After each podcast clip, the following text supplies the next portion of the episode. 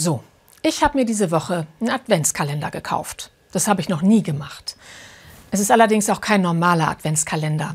Es ist ja nun auch kein ganz normaler Advent. Nichts ist normal in diesem Jahr.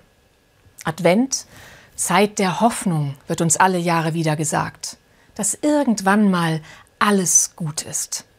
Naja, wer kann das ernsthaft noch hoffen? Andererseits, Leben ohne Hoffnung? Wir würden nicht forschen, hätten keine Visionen, wir würden uns nicht verlieben. Mensch sein geht nicht ohne Hoffnung. Kennen Sie das vielleicht noch von sich selbst, noch als Kind, dass Sie manchmal Dinge so sehr gehofft und gewünscht haben, dass Sie dachten, allein durch die Kraft des Wünschens müsste es wahr werden?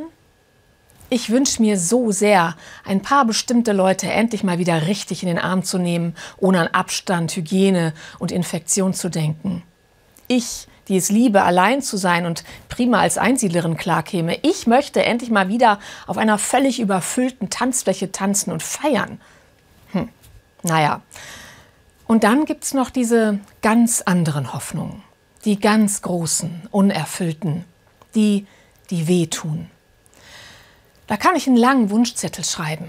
Weniger Angst und Trauer und Tod und deutlich mehr Liebe und Ehrfurcht. Ich wünsche leere Intensivstationen, kein Virus, das Querdenker anfangen, geradeaus zu denken. Ich wünsche mir, Kerzen anzuzünden mit meinen Kindern und ihnen zu sagen, alles ist gut und das bleibt auch so. Fürchtet euch nicht. Ich wünsche den wunderbar, Rat, Held, Ewigvater, Friedefürst, den der alle Tränen abwischt, jetzt, hier, überall und immer. Aber so ist es nicht. Und jetzt Advent, Zeit der Hoffnung, so die Tradition, ja, aber auch Zeit der Erschütterung, so hat es mal ein Jesuit gesagt. Und, das hat er auch gesagt, gerade dann, wenn wir erschüttert sind, gerade dann erreichen uns die goldenen Fäden, die zwischen Himmel und Erde sind. Gerade dann, wenn wir erschüttert sind, erreicht uns eine Ahnung davon, wie die Welt sein könnte, und sein sollte. Ich suche diese Goldfäden und finde sie in ganz unterschiedlicher Weise. In der letzten Woche drei kostbare Gespräche. Mit einer Freundin über Gott und die Welt, wie wir uns die Seele vorstellen und das Leben nach dem Tod, übers Älterwerden, Gewichtsprobleme, unsere Scheidungen, schöne Klamotten und Lieblingsfilme.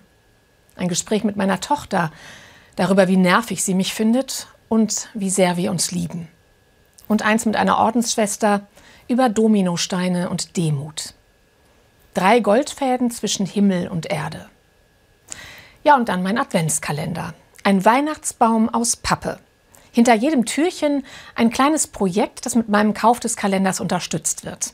Sauberes Wasser für einen Menschen in Äthiopien für anderthalb Tage.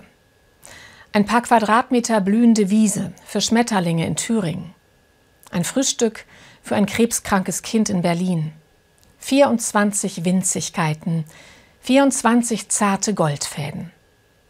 Dieses Jahr hat viele und vieles erschüttert. Ohne Hoffnung ist das nicht zu ertragen. Es wird Zeit, dass es endlich Advent wird.